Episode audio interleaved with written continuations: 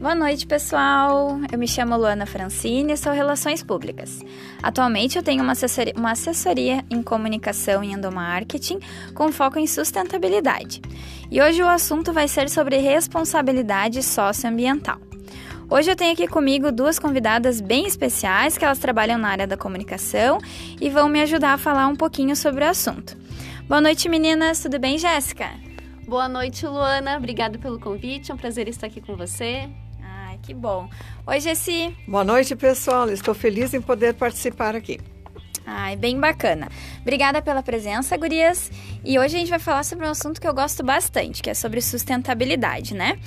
Uh, bom, no ponto de vista de vocês, as empresas estão dando a devida importância para esse assunto? Eu acho que sustentabilidade é um tema que está vindo em alta, está sendo bastante falado, bastante tratado, mas ainda eu não vejo que as empresas estão tão engajadas como elas poderiam estar, né?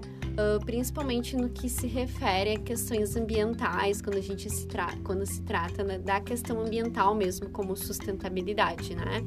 Uh, eu acho que a gente pode fazer muito mais, trabalhar muito mais forte essa questão tanto com o público interno da empresa, quanto com, com, os, com o público externo, né? fazer um engajamento maior, então, das marcas com os públicos, uh, com a relação da sustentabilidade. É, eu creio também que o caminho é começar dentro da empresa e passando para a parte externa, que a responsabilidade social e, uh, e ambiental, ela está constante. Então, a gente deve trabalhar bastante nesse sentido.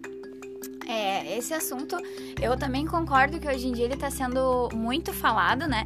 Mas eu ainda acho que, como a Jéssica comentou, existe ainda uh, uma certa resistência e eu acho que muito, que, muito do que está sendo falado hoje em dia sobre o assunto e muito do que as, as empresas estão fazendo também vem muito pela obrigatoriedade, né? Porque hoje tu tem que cumprir leis e muitas leis hoje uh, obrigam as empresas a tomarem algumas atitudes. Mas de qualquer forma, né, eu acho que isso só vem agregar, né? Sendo obrigatório ou não, as empresas estão se adequando e isso de certa forma é muito bom.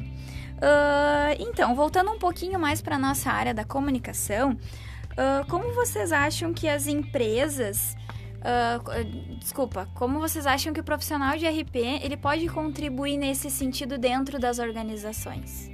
Ah, o profissional de RP pode contribuir de forma bastante estratégica, trabalhando a comunicação de forma bastante estratégica, para mostrar a importância que se tem a sustentabilidade. Então, trabalhar ações tanto para o público interno quanto para o público externo, uh, tentando engajar eles em questões sustentáveis, eu acho que já é um grande passo, né?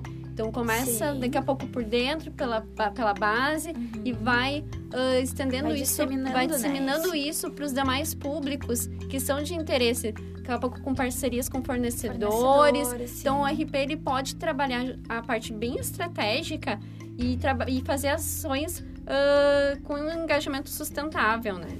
E isso só vem a somar na marca também da empresa. A marca da empresa, ela é sempre lembrada se ela tem essa responsabilidade. Então, é, esse é um ponto bem importante, porque a, a marca é o ponto-chave. Então, vamos trabalhar bastante nesse sentido. É bem legal, eu concordo com vocês. E acho que a gente cada vez mais precisa falar sobre isso, né? Uh, bom, pessoal, por hoje foi só. Eu espero que vocês tenham gostado. E na semana que vem a gente tem mais conteúdos bem bacanas relacionados à sustentabilidade para compartilhar com vocês. Um abraço e boa noite a todos. Boa noite. Boa noite.